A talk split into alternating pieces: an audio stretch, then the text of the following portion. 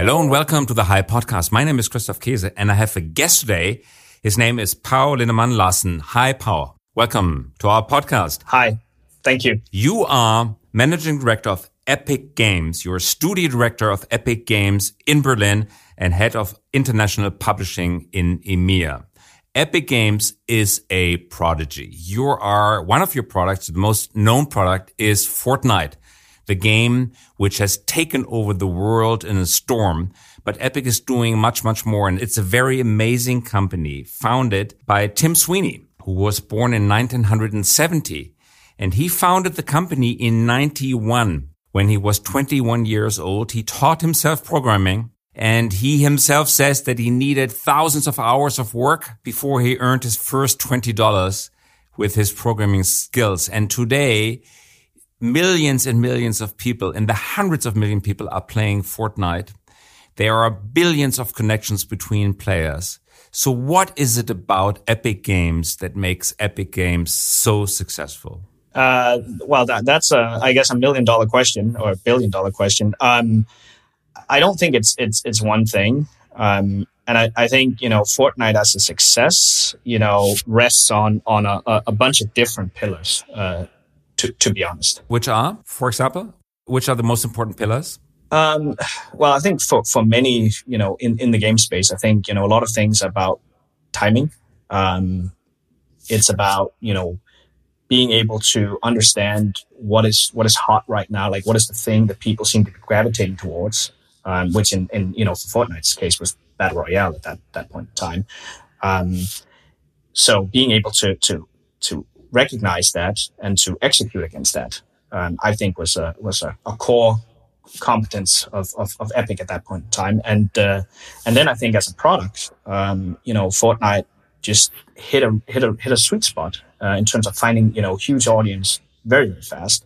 You know, one thing is is following the trend. I think another thing is is you know you know how do you keep that experience fresh and interesting so people keep coming back I think how do you innovate on that experience without without changing, you know, this, or, or, without jeopardizing kind of the, the, core foundation of what made it great in, in, the beginning. And I think that's the exercise that, you know, most game studios and, and most publishers, you know, go through on a, on a continuous basis. And it's also about business model because one of the big innovations with Epic Games and Fortnite especially is that it's for free. It broke the tradition of the gaming industry that you need to go out and buy, it was a CD in the beginning or some modern data transmitting technology. You needed to buy it, install it on your console, and then you were able to play it. Fortnite is for free. So you just start playing and you make all your money by in-app purchases. If it were an app, you would say in-app purchase. So in-game purchases. So my children are playing Fortnite quite heftily. So they're spending most of their pocket money on stuff that they can buy, on t-shirts, on skins, on weapons. And what I'm amazed with, they're spending money on stuff that doesn't really bring them anything, any like advantage in the game itself. It's cool stuff that they want to be associated with it. They want to see cool skins. So when did you come up with this idea of giving it away for free, of inviting people to play it for free?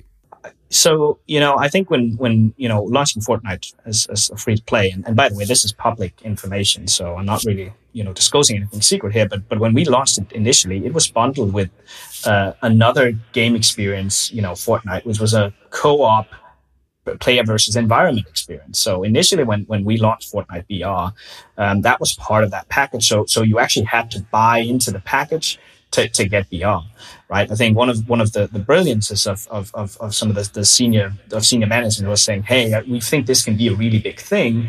We should make it free to play. And at that point in time, I think free to play to some extent was was fairly established. Maybe not so much on all the platforms. I mean, you you refer to I'm, I'm assuming your uh, your kids play on PlayStation, for mm-hmm. example, mm-hmm. um, where free to play you know has has probably had less of a had, uh, was less popular, right? I think the the concept of free to play primarily on mobile, but also on PC, was somewhat established that that was a really successful way. If you had had a runaway product, right, that was the way to go.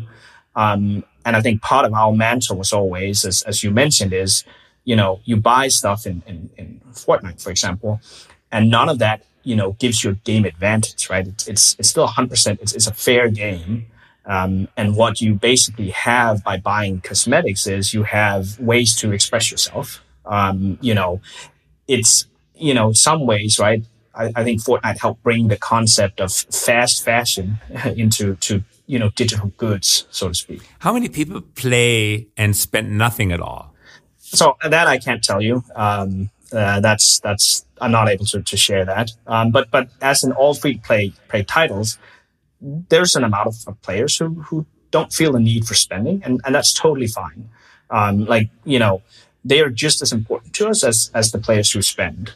Um, if that if that makes sense traditionally there always was a trade-off in gaming. You either had lots of time at hand because you were young, but very little money to spend. So you needed to work your way up. So from level to level, you needed really to exercise skills. But the other part of the community had little time, but more money. So these were maybe people working and playing like occasionally and for fun uh, one hour at night, but it didn't have all the time that the other audience group or the other target group had. So they were able to kind of buy their way up from level to level.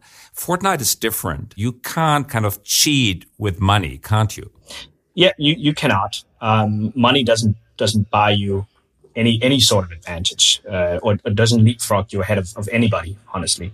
Um, you know, it's, it was part of the core philosophy. I think if, if you looked at free to play prior to this, a lot of what you're describing were mechanisms to, you know, motivate people to, to go and spend money in the game. And I think part of, of, of the core ethos from, you know, from Tim and from Epic from the beginning was this is not how we want to run the game. We want to run a game that's so fun and you, you know, you're so engaged that it makes you want to spend money, right? Because you know the offerings we're giving you, the gameplay we're giving you is is is enough for you to, to wanting to to either support the game or, or, or basically buy stuff that, that makes you enjoy the game more. The latest number I have on people playing that you have 350 million accounts. Latest number I found. Is this actual number 350 million accounts? Yeah, I think that's the, the, the latest public number we we we uh, we released. And the latest public number on earnings was 3 billion US dollars. TechCrunch reported on it for 2018 for the entire company. Is that accurate still today? And, and given we're, you can't, you can't given we're a private company, I, I, can't I can't confirm that. I've seen what I will say about some of those numbers. I've seen all sorts of numbers getting thrown out in the public, and, and it's naturally it's, it's it's it's you know you know you and I are business people, right? So there's a natural thing which is interesting to understand just the size of the phenomena. And I will say a lot of those numbers are way, way off. Um, so, you know, seeing some of that stuff public, I would take it with a grain of salt. Um, but, but, but, you know, because the game is as, I would say two things, right? Because the game is, it has as many players as it has. And, and then second part is because it, it engages this player base so well over, you know, prolonged time, you know, the business side is doing well. I think our philosophy is if you're having fun, if you're, if you're playing a lot of Fortnite, you know, you're also going to spend some money, um, you know, and you're going to get your friends to play and, you know, they're going to spend some money. So I, I, you know, at the end of the day, um, engagement for us equals monetization, right? As you said, you're a private company. You have very prominent investors. 2012, Tencent, one of their products, as we all know, is WeChat, invested in you, holding roughly 40%. In 2018, KKR and Vulcan Capital were among others joining you. And in July 2020, so very recently, Sony invested in you and they reported having spent 250 million US dollars on 1.4% of the company. So you're a unicorn many, many times over. When Sony invested, Tim Sweeney, the founder, said that Sony and you share the vision of a th- social 3D experience in real time that leads to a convergence of gaming, film and music. Is this what, what's happening? That all these different industries, gaming, film and music are converging. Is this how you see the future? Um, I I, th- I, think there's a lot of truth to that. I think you know if I should interpret what Tim is saying, I'm, I'm you know more and more you know to me that sounds more and more like you know him talking about the the metaverse, right? So this place where you know everything exists, um, you know, in, in kind of one space, right? Um, and where you have, you know, all these different, ex- you know, access to all these different experiences and, and you just seamlessly kind of can jump from one experience to another. Um, And and I, you know, watching Ready Player One, I think that was the first time, at least for me, that I I saw some sort of visual representation of that could look like, right? And I, I think in in in some way or form, that is the path that we're moving towards. Um, but again, there are smarter people who can talk about the metaverse than me. But but yes, I, I agree. I think a lot of these things are, are converging. Um, I think that this the speed of that happening um, is is really hard to predict. Uh, you know when when you know I don't and I don't think it's going to be you know one big bang. It's going to be as as we've seen right now. It's going to be a, a number of of iterations, but but fairly significant steps in that you know innovation. Um, you know that will lead us towards the path of, of that happening. But it's still, apart from all the technology involved and all the business models involved, it still hinges on storytelling. Your, your name alludes to that. Epic Games on storytelling and characters. You have not only put out Fortnite, but you have a franchise in Star Wars. Your technology is being used for The Mandalorian, which totally transformed Disney Plus and really propels Disney Plus into what it seems to be now at very early stage into a big success. So how important is the, the storytelling, the narrative part of what you're doing? I think it's it's extremely important, right? Um, and I think you know it goes hand in hand with technology. Um, and, and, kind of trying to take, take a step back, I think some of the, the, the, uniqueness of what you know Fortnite was able to do in, in of taking some of these steps um, you know, because because I, I, I agree. I think the the application of the Unreal Engine and, and kind of the technology side is, is is is is really blowing my mind at a similar level, honestly, as as I see the game industry developing um, as a whole.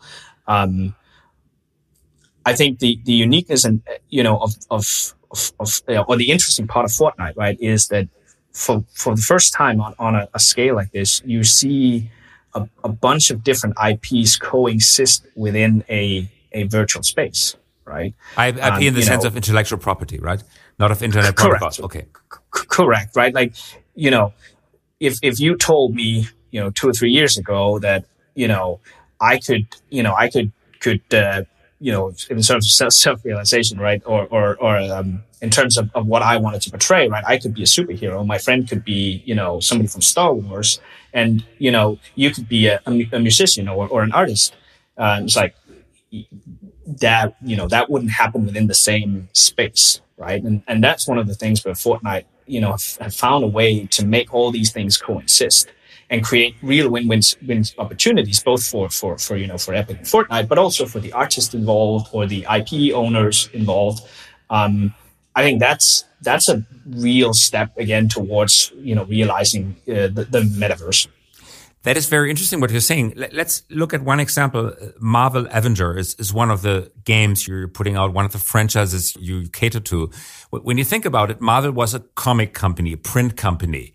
They went into movie production very, very successfully, totally transformed that company from a print company to an audiovisual entertainment company. Then they were acquired by Disney. It's now intellectual property of Disney. You now have Sony as one of your investors. So we are looking at a print publishing Marvel characters uh, acquired by Disney appearing in a game co-owned by Sony.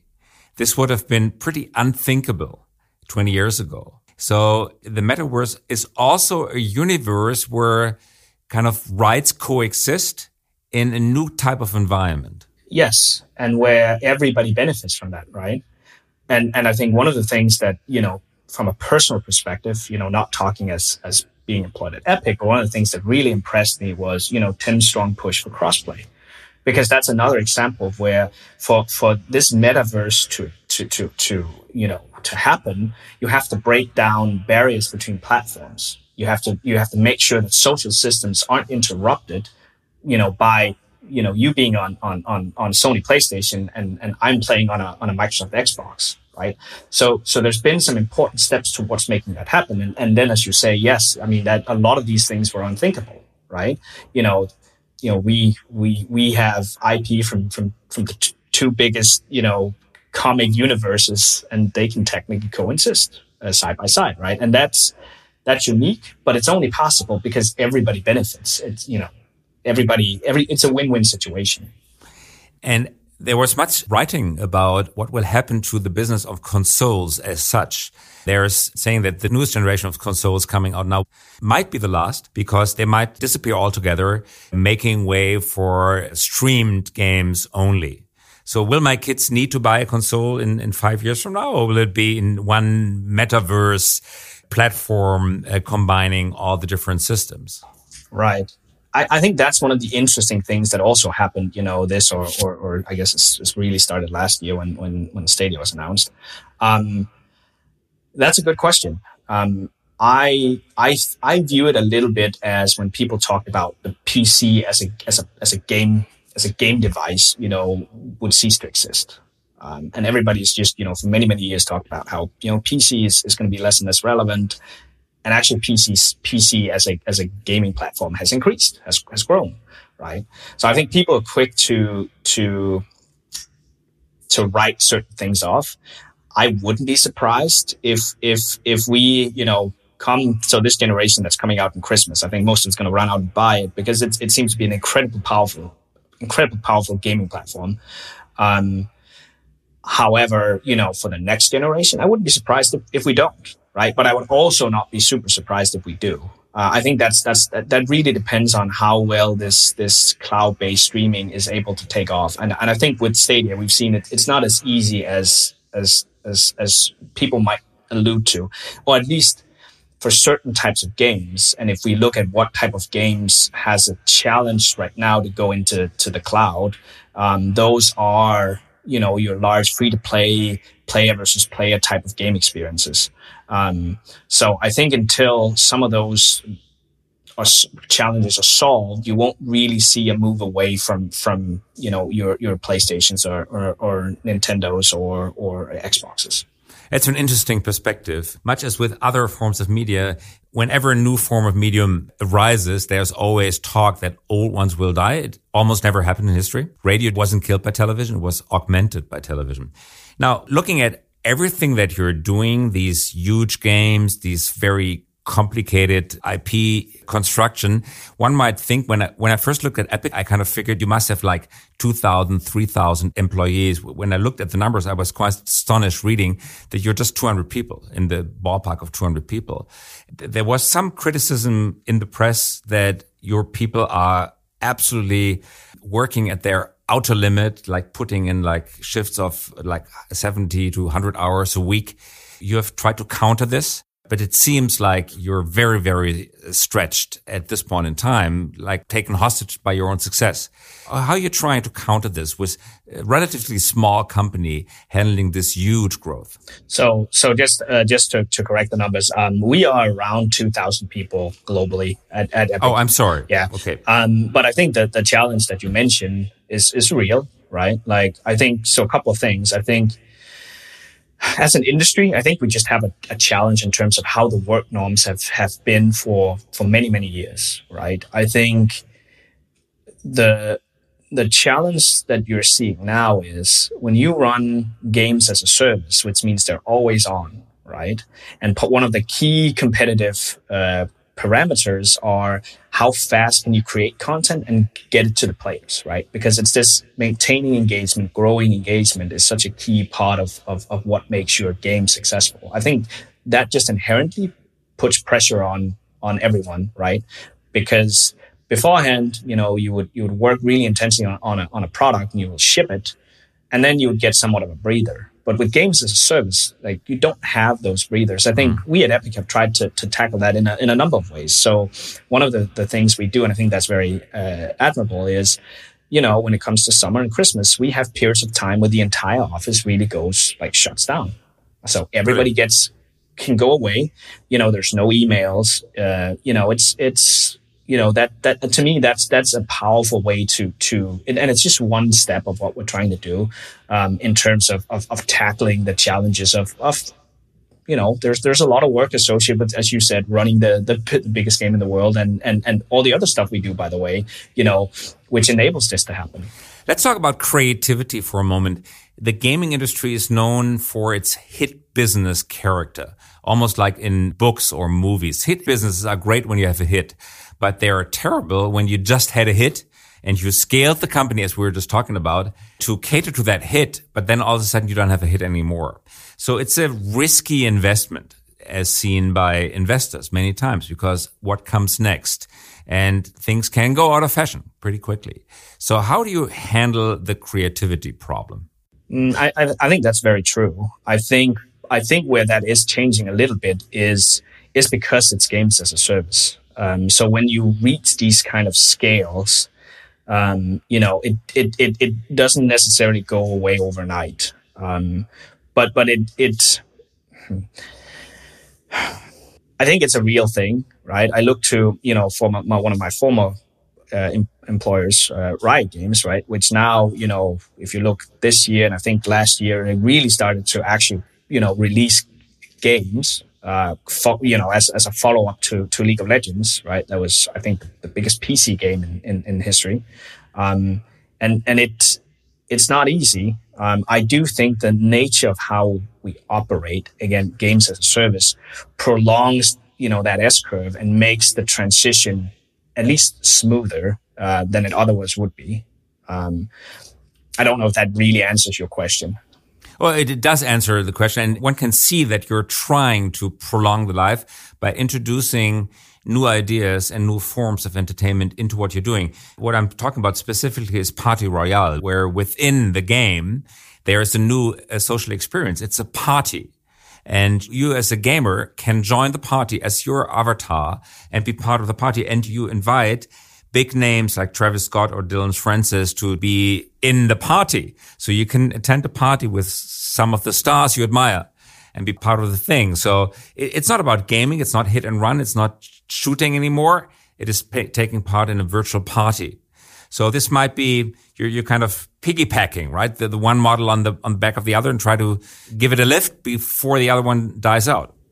Well, I, and I, I think I would frame it differently. I would say I, I think in many ways, right? Like, and, and it's a it's a big word to use, and I don't know if, if if that's correct at this point in time, right? But I think, you know, viewing Fortnite more as a platform, right? Platform of experiences, um, instead of just a game, right? Which, which is a product that has a certain S curve.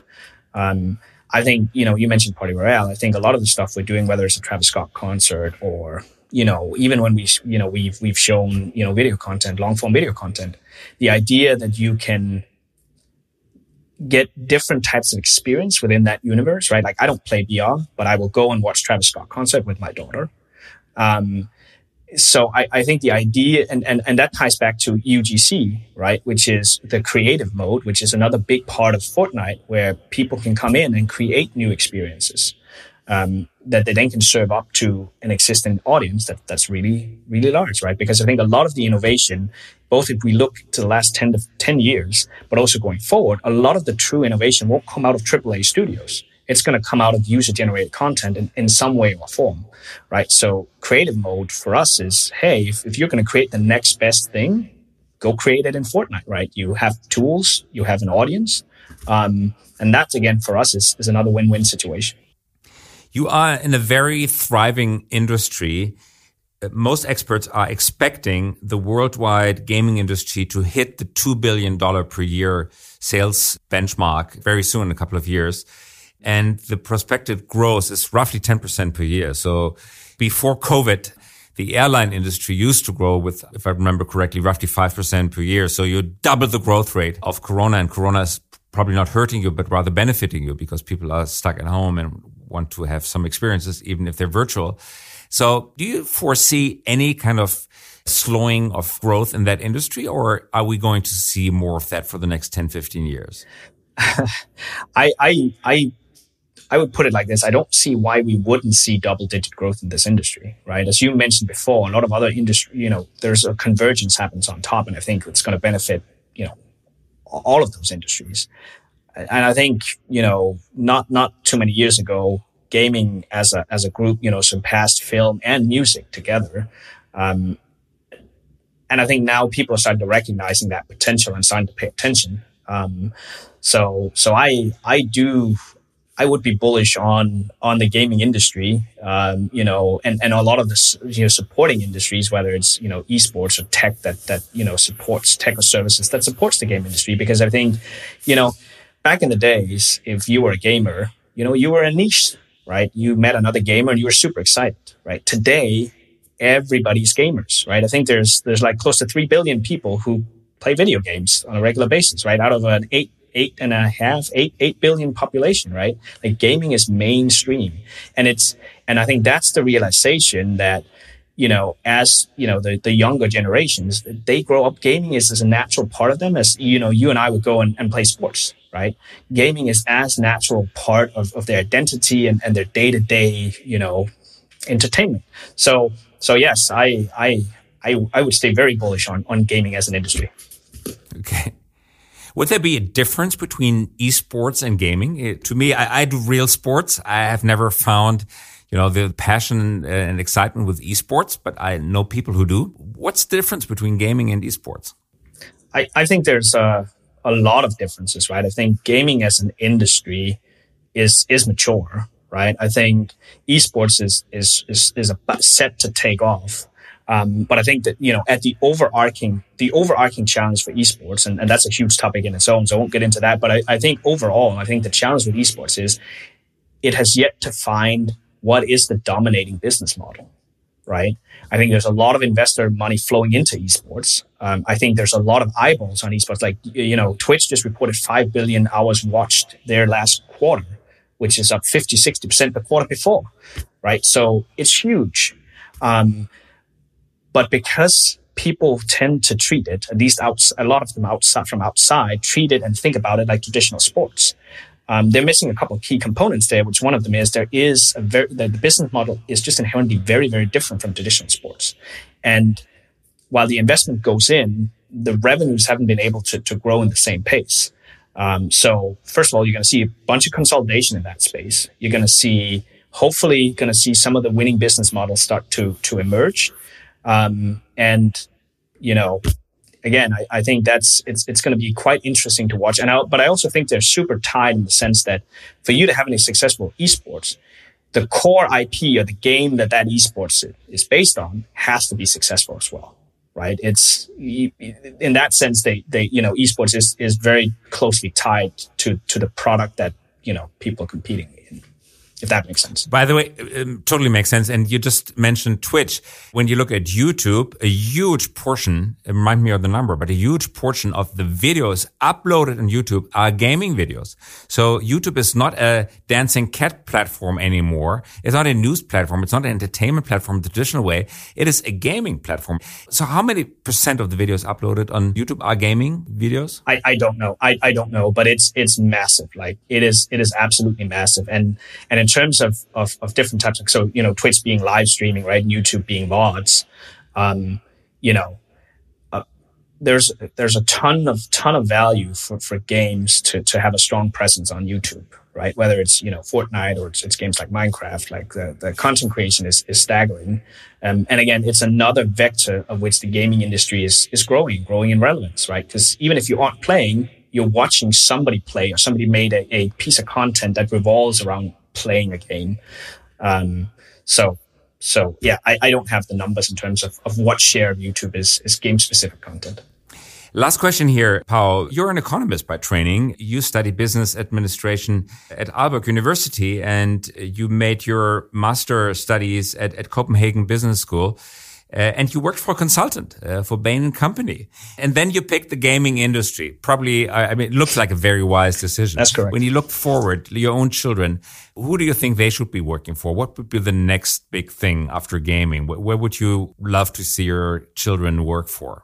That is a great question that I have never been asked. Um, oh, I, I, I don't know. I would hope that they, you know, that that switch that you mentioned career wise was driven by by interest and passion right? I hope that they are fortunate enough to be able to do the same um, you know so you know when, when our kids get put in that situation a lot of things will have changed um, and hopefully you know you and i have been able to keep up so we can actually act as counselors.